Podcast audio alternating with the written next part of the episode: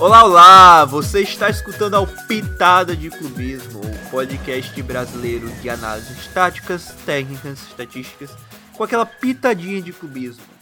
Hoje, dando seguimento à nossa série de prévias do Brasileirão, vamos analisar como vem o Brasileirão de Cuiabá e Goiás.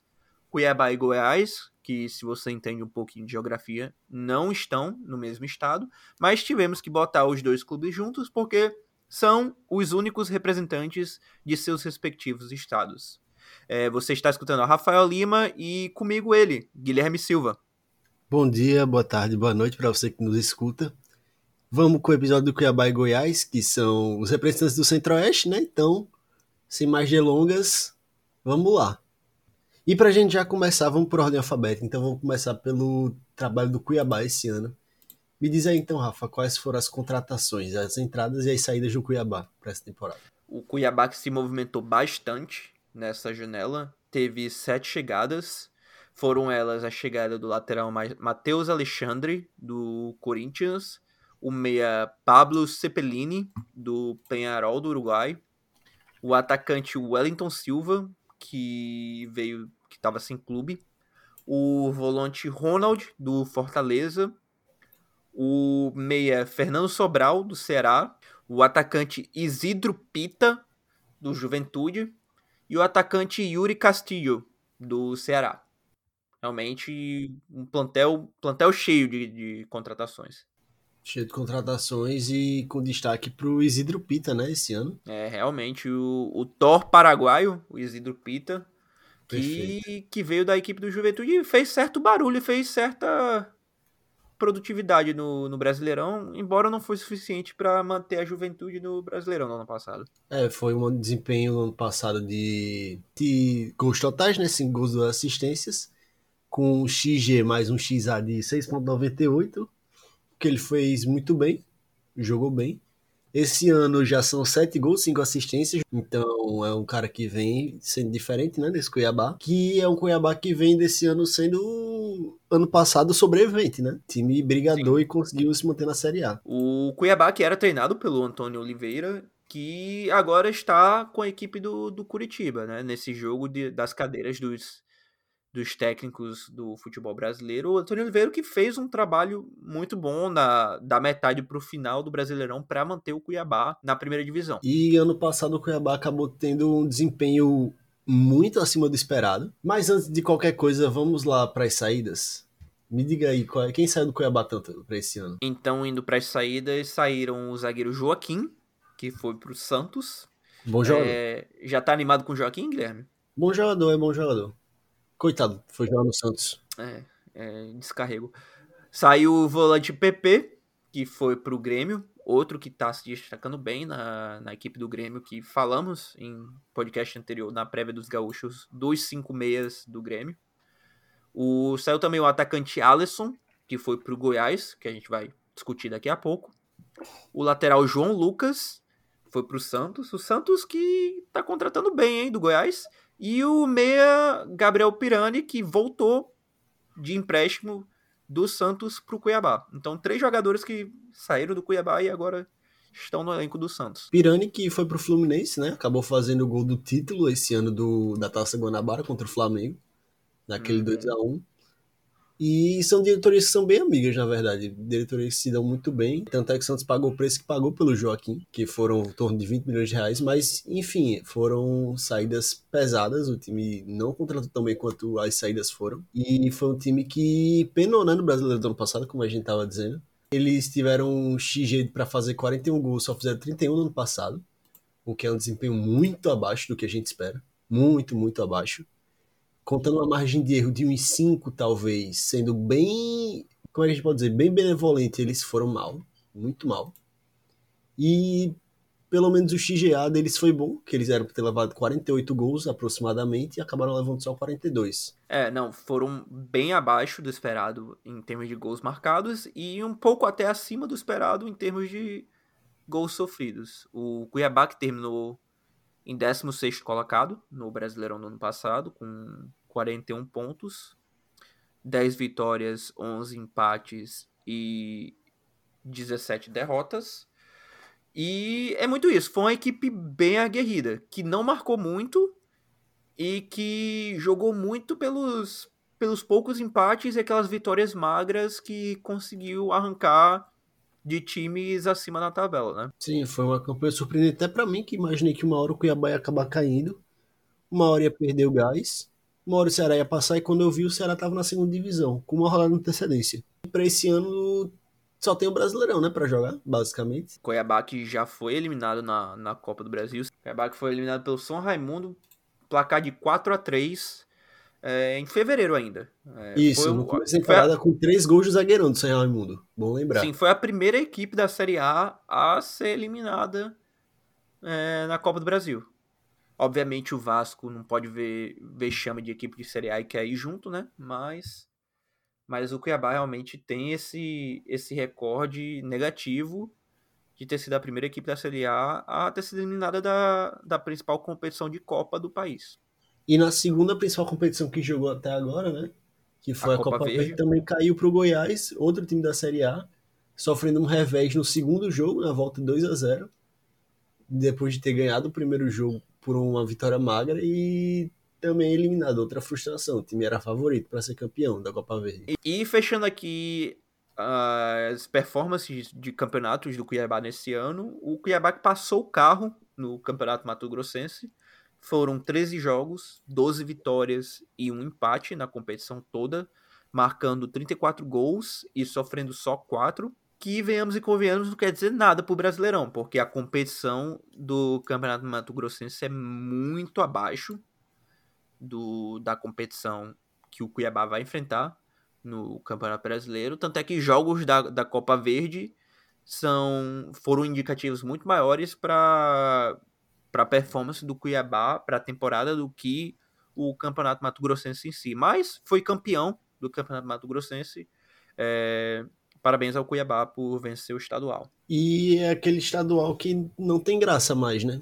Parece o Grêmio no Rio Grande do Sul, Fortaleza lá no Ceará. Você vem puxar logo o Grêmio no Rio Grande do Sul, os torcedores colorados estão felizes. É, né? Grêmio é tetra, né? Hexa. Hexa, né? Hexa. E o Fortaleza penta. Então, Hexa. é aquela, né? É, São os números. Que eu, o que posso eu fazer, né? Até que se prove o contrário, é isso aí mesmo. É, mas eu tenho alguns destaques do Cuiabá. Antes de perguntar os seus, eu só quero dar o meu destaque. Uhum. Que é um destaque curioso, que é o Daverson, que fica nesse vai e vem. E ele vai ou não vai sair do Cuiabá? Então, a janela se encerra no dia 20 e o Daverson provavelmente deva. Novela Daverson tem ainda uns 10 dias aí. Ficar mais um tempo. Mas o cara já tem 4 gols no ano. Ele fez inclusive dois gols no jogo só. Vem, vinha jogando bem. Vem com promessa pro jogo contra o Palmeiras. Para mim é o Pita. É o Isidro Pita. O Isidro Pita, que é o atacante paraguaio que veio da, da equipe do Juventude, a gente já falou os números dele, mas é um jogador que se encaixou muito bem nesse sistema que é bem postado pro atacante centroavante de velocidade, o centroavante de, de arranque. E o Isidro Pita é esse jogador. É um jogador que, que procura sempre quando possível correr atrás da, da linha defensiva da equipe rival. Então, eu acho um encaixe muito certeiro e até esperto do Cuiabá, porque muito provavelmente Davidson vai estar de saída e não é mais o jogador para ser o titular do Cuiabá durante o Campeonato Brasileiro todinho. E já tem aí dentro da casa o jogador que vai vai ocupar essa posição e precisa só achar uma outra peça para o elenco para suprir o lugar do Davidson, mas não necessariamente ocupar a grande parte das, das ações ofensivas como que é para ser do Isidro Pita é, indo para frente agora. Eu gosto do Pita, ele jogou bem no, no Juventude no passado, apesar de tudo, né? Tem uma preocupação aqui agora, já indo para as preocupações que eu tenho com esse Cuiabá. A minha primeira vai ser o Rodriguinho, que rescindiu o contrato alguns dias atrás, que a gente tá gravando. Eu, inclusive, descobri hoje, algum tempo atrás. Então, complicado, porque o cara já tinha oito gols nesse ano e três assistências artilheiro do Mato Grossense e em comum acordo acabou resolvendo rescindir o contrato com o Cuiabá e o Cuiabá com ele. uma perda grande para o time como Cuiabá, que não tem aquela profundidade de elenco. Sim, é uma perda considerável, Rodriguinho, que já está há alguns anos, né? É, longe do seu, do seu auge no, no cenário nacional. Mas era um jogador que ainda produzia no, no Cuiabá, pelo menos produziu nesse começo de, de temporada. Mas um jogador que eu acho que encaixa bem para as funções que o Rodriguinho fazia no Cuiabá é o uruguaio que acabou de chegar do Penharol, o Pablo Cepelini. O Pablo, Pablo Cepelini é um meio atacante, é um jogador de criatividade, é um jogador do, de um passe mais técnico. Jogador de 31 anos, tem mais fôlego, tem mais, é, digamos assim, vigor para jogar numa equipe que, venhamos e convenhamos, vai precisar marcar bastante no, no meio de campo. E eu tô animado para ver se o Uruguai jogar nesse meio de campo do, do Cuiabá. Do ah, mas vamos ser sinceros, né, pai? Ele não é melhor que o Rascaeta, que nem o Rodriguinho. Que o Cruzeiro deu um chapéu no Flamengo, né? Vamos lá Bizarro. também. Bizarro. E outra coisa que eu falo desse Cuiabá é o a perda do Joaquim. Zagueiro muito seguro da equipe ano passado. Foi um cara que assegurou muito por conta dele. O Cuiabá não foi a segunda divisão jogou muita bola, inclusive sendo a segunda maior nota só foi óbvio. Não é a melhor dos parâmetros, mas é um bom parâmetro. Segunda melhor nota entre os zagueiros com menos de 23 anos. Então, é um cara que faz diferença no plantel e acabou sendo vendido ao Santos, né? É, Joaquim que vai agora tem a missão de manter o Santos na Série A, né? Outra preocupação que eu tenho pro Cuiabá, na verdade são duas, é, para a questão do tático e de dentro do campo. É, primeiro, a bola parada. A equipe do Cuiabá é uma equipe bem susceptível a bolas paradas, levar gols de bolas paradas. É, aconteceu algumas vezes no, no campeonato Mato Grossense se falar, pô, levou só quatro gols. Beleza, mas dois deles, é, se eu não me engano, foram de bola parada. Inclusive aconteceu... na Copa do Brasil, na eliminação, foram dois gols de bola parada naquele jogo. Eliminação na Copa do Brasil, dois gols de bola parada. E muito, talvez, pela falta do Joaquim, né? Nessa, nessa zaga pro, pro Brasileirão 2023. E a segunda preocupação é o contra-ataque. O que chega até a ser meio irônico, porque o Cuiabá é uma equipe que, quando possível, vai vai se escorar no seu contra-ataque para poder criar jogadas é, perigosas, para poder ferir seus adversários na Série A, mas é uma equipe que talvez por ter um meio de campo mais, mais velho, por ter um, um, um time um pouquinho mais, de uma faixa etária mais é, avançada, é um time que não se recompõe muito bem para o contra-ataque e pode ser um calcanhar de Aquiles para essa equipe do Cuiabá que, que tem do contra-ataque sua arma, mas também tem no contra-ataque algo que pode ser o diferencial para o time cair em 2023. Eu acho que o Cuiabá vai ser um forte candidato a ficar nas duas últimas posições. Se não for meu favorito a ficar na Calma, pai, calma. Isso aí é lá na frente, isso aí é lá na frente. Mas, dito isso, acho que, foi, que não tenho outras preocupações a acrescentar. Então a gente poderia dizer como é que joga o Cuiabá. Perfeito. A equipe que vem do português Ivo Vieira, que chegou para o Cuiabá esse ano, logo depois que o Cuiabá perdeu o também português Antônio Oliveira para o Curitiba. O Ivo Vieira que gosta muito das chegadas pelos lados, tem uma construção com passes curtos desde a defesa, então não é um time necessariamente de chutão da defesa, mas constrói muito e, e traz muito perigo pelos lados, especialmente. É, tem o uso dos espaços do lado do campo para não necessariamente para construir, mas para definir as, as jogadas. Então troca troca de bola é, com os meias por dentro, fazendo sempre aqueles balanços, aquelas inversões e aberturas rápidas para os pontas que vão ou cruzar ou definir com perigo. E é uma equipe que faz muito uso do seu centroavante mais móvel, um centroavante de arranque, um centroavante que, que pode chegar forte e, e contribuir no contra-ataque. E esse ano, ano passado, Davidson teve muitas essas características, mas esse ano esse cara é o Isidro Pita. Inclusive, esse ano o Pita vem fazendo também um papel muito importante no pivô, para essas construções de jogada com passe curto. As ultrapassagens laterais do Cuiabá são importantíssimas para o time, é o pulmão do time. E o Pita é muito importante nesse passe que ele recebe de costas para o zagueiro e abrindo esse jogo. O Ivo Vieira gosta muito de fazer uma jogadinha que ele fazia até no Famalicão e foi o jeito que o time agredia muito o esporte, principalmente. Famalicão Portu... me pega muito, sempre me pegou. Lá em Portugal, a galera tinha até a piada que Famalicão só jogava contra o Sporting, só jogava dois jogos no ano, que eram os dois contra o Sporting, e era o time que as laterais passavam muito rápido e muito fundo no campo, e vinha o cruzamento rasteiro para o volante que vinha pisando na área. Esse uhum. ano no Cuiabá, o time utiliza mais cruzamentos no segundo pau, nessas construções. Ainda não tem usado tanto com os volantes, mas é uma tendência que o jogo do Iveira tem. Então é bom ficar de olho, porque deve, deve sair pelo menos uns 5 gols assim, pelo Cuiabá esse ano.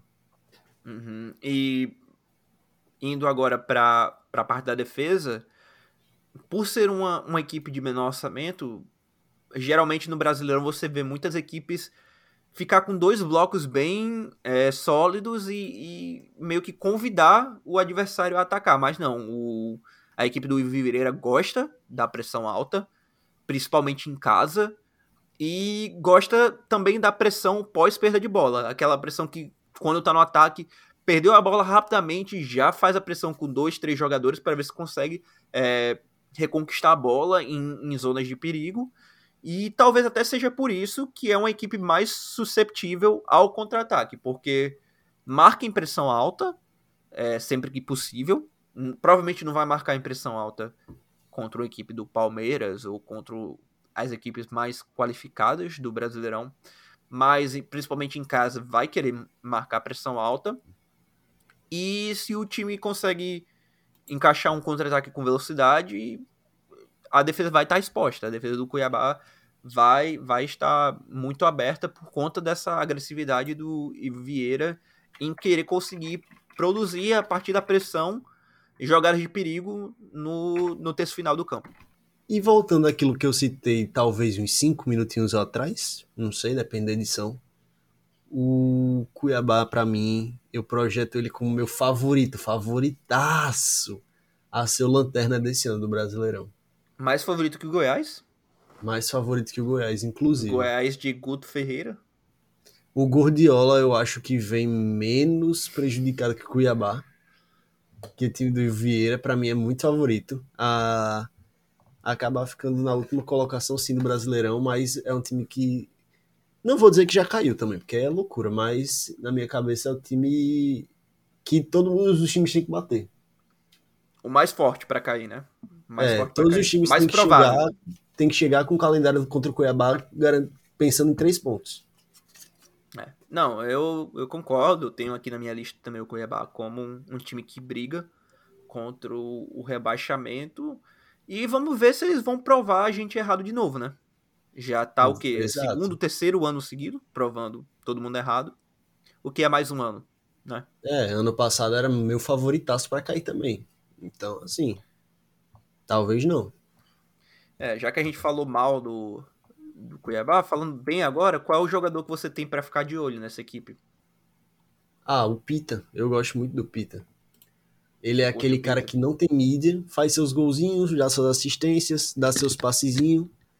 É interessante, é um cara interessante ver jogar, mas só joga time pequeno aqui no Brasil.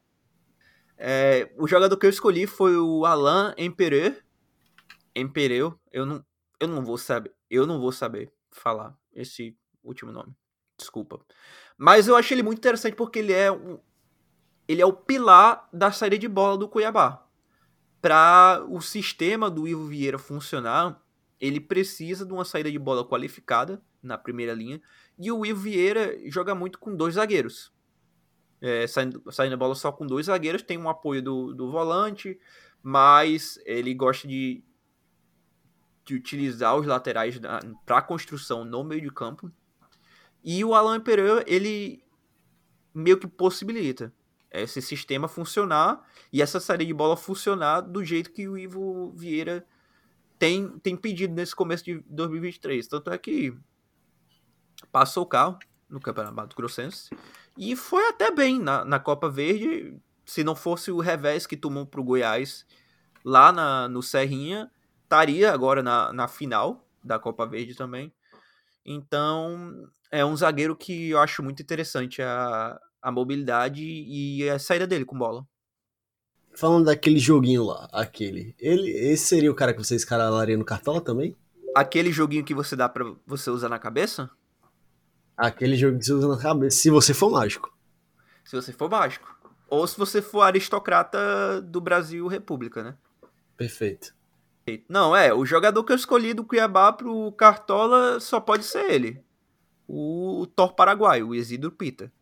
O atacante que tá custando oito cartoletas. Oito, exato. Nesse começo de, de cartola. Tende a valorizar. Inclusive, é o jogador mais caro do Cuiabá. É o jogador mais caro do Cuiabá. Perfeito. E, se eu não me engano, foi o maior pontuador do Juventude no ano passado no Cartola. Beleza que foram só 92 pontos, o que não é uma pontuação alta para um atacante. Em comparação, o Cano fez 290 pontos no mesmo Brasileirão. Ou seja, quase o triplo. Não, quase não, o triplo do que o, o Pita é, produziu. Mas, assim, dentro dessa equipe do Cuiabá, é o jogador que eu acho que tende a valorizar mais entre todas as opções. É uma, é uma boa opção. Se eu fosse, se eu sou vocês que estão ouvindo a gente, eu corro do Cuiabá né, na primeira rodada. Mas um cara que dá para botar em alguns joguinhos também, acho que é o Isidro Pita. Tem que colocar ele, ele vai ser o cara que vai fazer seus gols. Um jogo assim contra o Goiás, É, um jogo assim contra uma defesa mais fragilizada, em casa ali no clima de Cerrado. Uhum. Pode ser possível que ele faça seus golzinhos e então se encerra aqui a prévia do Cuiabá. Queria que fosse uma prévia mais, mais alegre, mas o Cuiabá é aquela equipe que está acostumada a fazer de trouxa todo e qualquer comentarista que, que bota eles no rebaixamento. Né? Então vamos ver Exato. se 2023 é, se repete. Vamos agora para outra equipe que, spoiler, spoiler, tá ameaçada pelo rebaixamento, que é o Goiás. E naquele esquema para começar o Goiás, me fala aí quais são as entradas e saídas do Goiás. Esse time teve, viu, entrada? Teve muita entrada. O Goiás não foi amigo. É, teve 12 chegadas e 8 saídas. Eu tive que, que varar 30 mil sites para achar todo mundo. Mas o Goiás que teve a chegada do atacante Diego Gonçalves, do Botafogo. O lateral Bruno Melo, do Fortaleza. O volante Felipe, também do Fortaleza o lateral Sander do esporte, incansável Sander do esporte. Incansável Sander. O zagueiro Edu do Cap. O meia Zé Ricardo da Tombense. É o Tombense ou a Tombense? E te peguei agora, hein? O atacante Alisson, que veio do Cuiabá. Acabamos de falar dele. O zagueiro Eduardo Turran. Nenhuma, nenhuma relação com o lendário zagueiro da seleção francesa, Lilian Thuram. Infelizmente para o Goiás. Esse Thuram veio do Pouso Alegre. Uhum. Volante Morelli, do Maringá. Meia Ariel, do Anápolis. Meia Guilherme Marques, estava no Guangzhou City, da China. Atacante Matheus Peixoto, do Metalist, ex-Ceará e Red Bull Bragantino. É, trivia aqui, onde é que joga o Metalist, Guilherme? Metalist com certeza não é no Brasil. Time do futebol ucraniano. E já que eu tô no pique indo para as saídas, o Goiás que teve oito saídas, encabeçadas elas pela perda do meia da Belmonte pro América Mineiro. Grande perda da, da equipe esmeraldina. É, perdeu também o seu principal jogador e vice-artilheiro do Campeonato Brasileiro no ano passado, o atacante Pedro Raul, que pertencia ao Kashiwa Reysol do Japão e foi negociado com o Vasco, graças a Deus. É, perdeu o zagueiro Reinaldo, que foi para a equipe do Cruzeiro. O atacante Daniel de Pauli, que foi para o Atlético de Minas. O lateral esquerdo Sávio e o lateral esquerdo Danilo Barcelos, ambos jogadores em fim de contrato. O zagueiro Caetano em fim de contrato e o volante Auremi em fim de contrato. O Goiás que teve só contratação de segunda divisão, né? Na minha cabeça. Contratação de time de divisão. E perdeu seu principal atacante e o seu principal criador ofensivo, né? Que a gente vai falar mais, mais daqui para frente. Exato, é uma coisa muito triste de se ver. E manteve Tadeu, pelo menos. Se é pra deixar alguma coisa feliz aí, ele manteve Tadeu. Manteve Deve se aposentar no Goiás. Goiás que. sei lá o que eu acho desse Goiás. É, só pra dar aqui a informação, com a saída de Pedro Raul e da Belmonte, que eu falei agora há pouco, o Goiás perdeu o maior goleador do time, Pedro Raul, com 19 gols no Brasileirão do ano passado, e o maior garçom do time, Dada Belmonte, com 6 assistências no Brasileirão do ano passado. Além disso, Pedro Raul teve, se eu não me engano, duas assistências para uma produção total de 21. E o Dada Belmonte teve ainda também seus, seus dois, três golzinhos. Que teve dois gols, ou seja, produziu um total de, de oito entre gols e assistências. Obviamente, muitos desses números foi o Dada Belmonte assistindo ao Pedro Raul e, e por aí vai. Só desses dois jogadores perdeu uma produção absurda da equipe do ano passado. Além de que já caiu na Copa do Brasil esse ano, caiu pro Marabá nos pênaltis. Uhum. Saiu da competição sem na segunda fase sem nenhuma vitória. Beleza que sem nenhuma derrota também, mas foram três, foram dois empates. E Não é o caso, né? Para uma equipe de, de Série A, principalmente. Exato. Aí na segunda rodada, complicado. Apesar disso, conseguiu chegar na final da Copa Verde. Vai enfrentar o Papo e eliminou o Cuiabá, que a gente citou mais cedo, né? Com uma virada impressionante. Muito por conta da força em casa. Isso. Foi muito por conta da força em casa.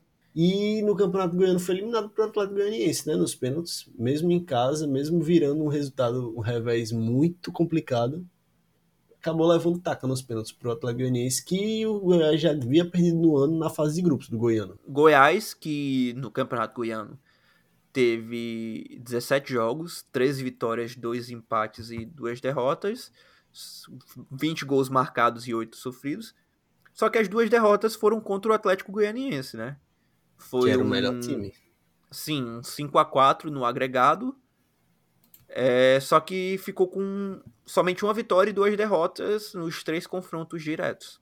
Foram, foram confrontos assim, no total foi equilibrado, porque perdia 5 a 4 em três jogos para o Atlético Goianiense, inclusive perdendo uma final de campeonato goiano nos pênaltis, não, não é um desequilíbrio gigantesco, mas Atlético Goianiense que foi uma equipe rebaixada do ano passado, né? Exato, foi um dos que caíram e que não... perderam muitas peças, como o principal jogador deles, que é o Elton Rato, do São Paulo.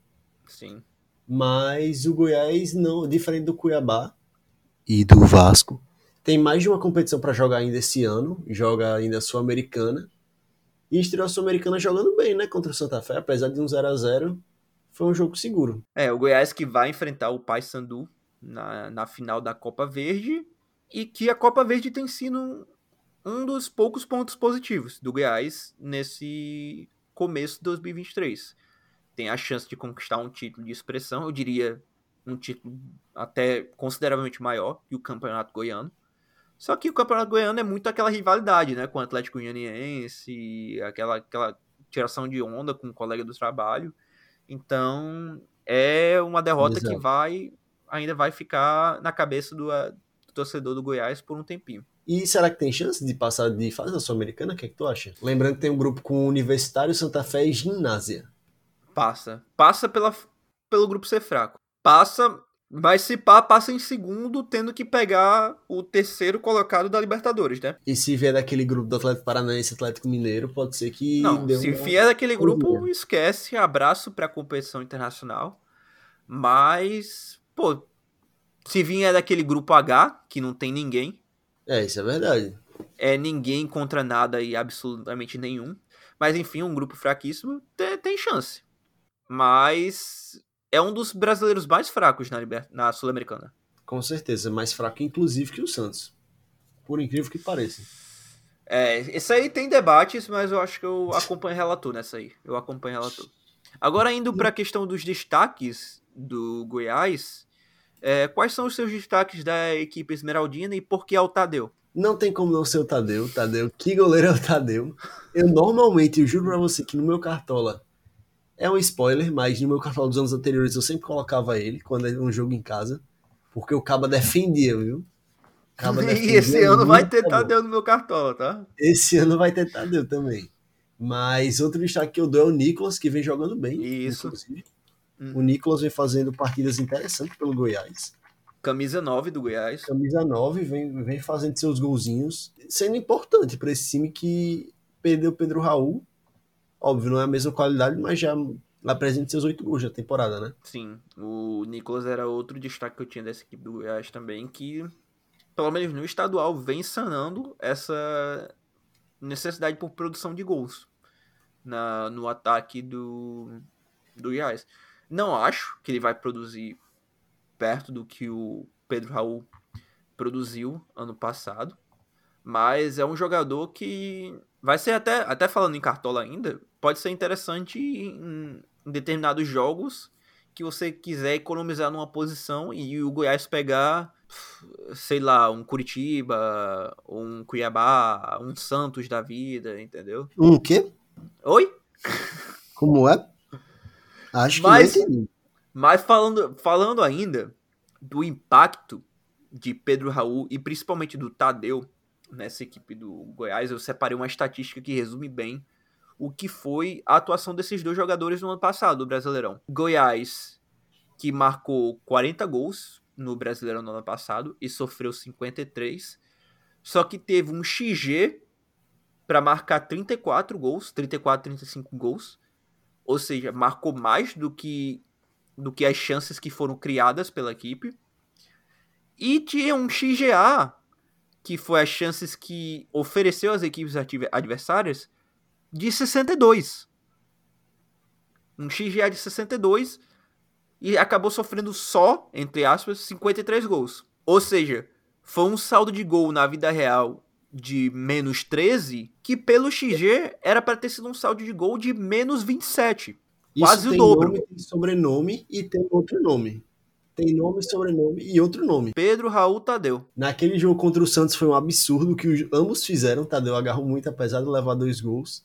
Pedro Raul nem se fala. Dentro da vila, meter gol de cobertura no. Se não o melhor, top 3 melhores goleiros do Brasil. E ainda meteu dois gols naquele jogo. Foi um jogo especial pro Goiás. Não é à toa que foi o vice-artilheiro do Brasileirão. Vamos ver se ele ele deu entrevista recentemente, inclusive, falando disso, da, porque ele, muito dessa pressão é uma pressão própria de querer é, jogar numa equipe de primeira prateleira, numa equipe de camisa pesada, como é o Vasco. Não que o Goiás não seja. Mas ele tá no Vasco. Ah, vai se ferrar, meu irmão.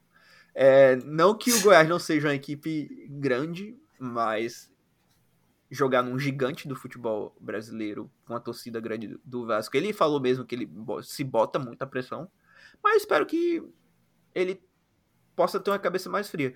Só que essa diferença de menos 13 para menos 27, menos 27 é, é de saldo de gol, é saldo de gol de equipe rebaixada. Goiás que era para ser rebaixado no passado. E era um dos meus favoritos ser rebaixado no passado, inclusive. E foi muito melhor do que Você esperava. olha o saldo de gol do Ceará, um saldo de gol de menos 7. Você olha para o saldo de gol do Atlético Goianiense rebaixado, é, rival do, do Goiás, um saldo de gol de menos 18. Ou seja, as duas equipes que terminaram na, nas duas, digamos, primeiras colocações ali do rebaixamento tiveram um saldo de gols melhor do que o saldo de gols projetado pro, pro Goiás. Aí você fala, pô, mas Goiás. futebol não, não vive de projeção, futebol é jogo jogado. Beleza.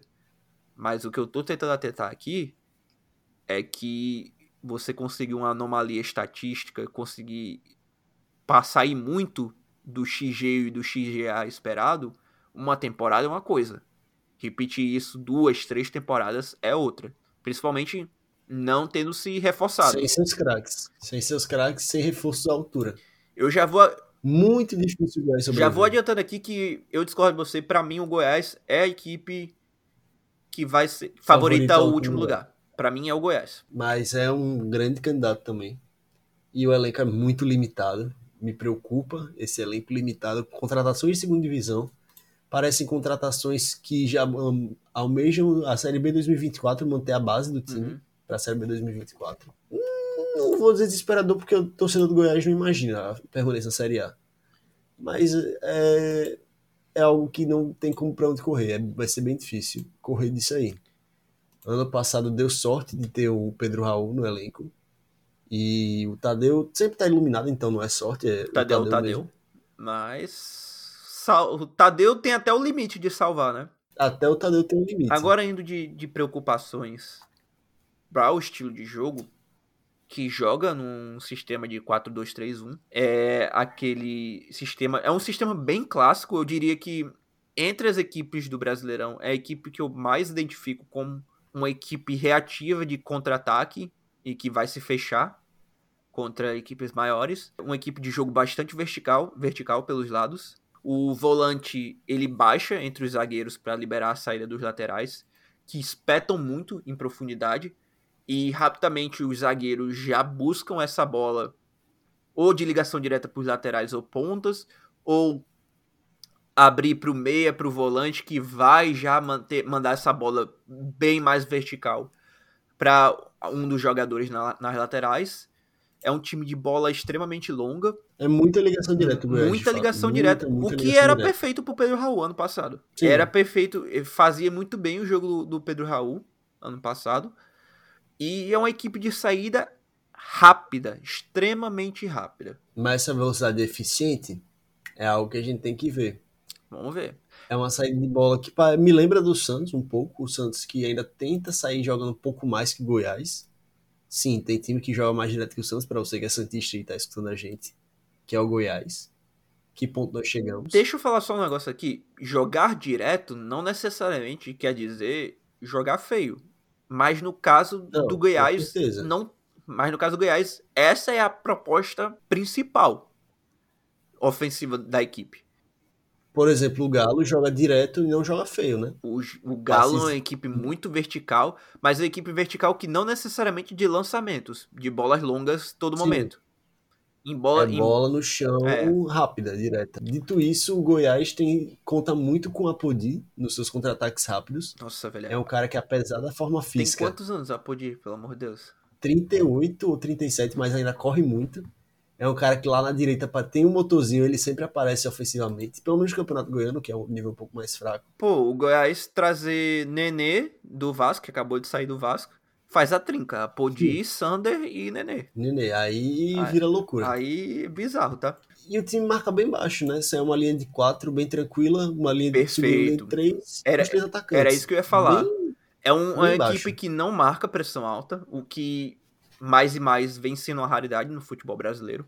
O que eu acho bom, porque você tem uma pressão alta abre espaços diferentes do campo e são variações táticas que dá um olhar diferente, dá uma, uma característica diferente para diferentes equipes, mas é uma equipe que faz uma meia pressão de meio de campo, o Goiás, e que tem uma transição defensiva mais lenta, muito por conta desses jogadores de idade mais avançada na defesa, e vai ser uma equipe que eu tenho para mim, isso é uma aposta minha, quando enfrentar equipes que têm contra-pressões, ou seja, pressão logo, da, logo após a perda de bola, e contra-ataques dinâmicos, vai sofrer bastante.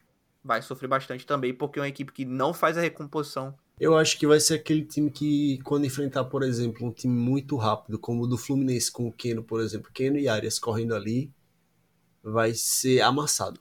Fluminense... Amassado. Talvez o jogo acabe 1x0, 2x0 mas vai ser amassado número de finalização, posse de bola, estatística, tentativa de jogo. É a presunção de um amasso, Fluminense e Goiás, por Tem exemplo. muito isso, né? Os, os, encaixes de filosofia de jogo criam muito uhum. as vantagens ou desvantagens das equipes. E o Fluminense realmente é um adversário muito complicado para o Goiás.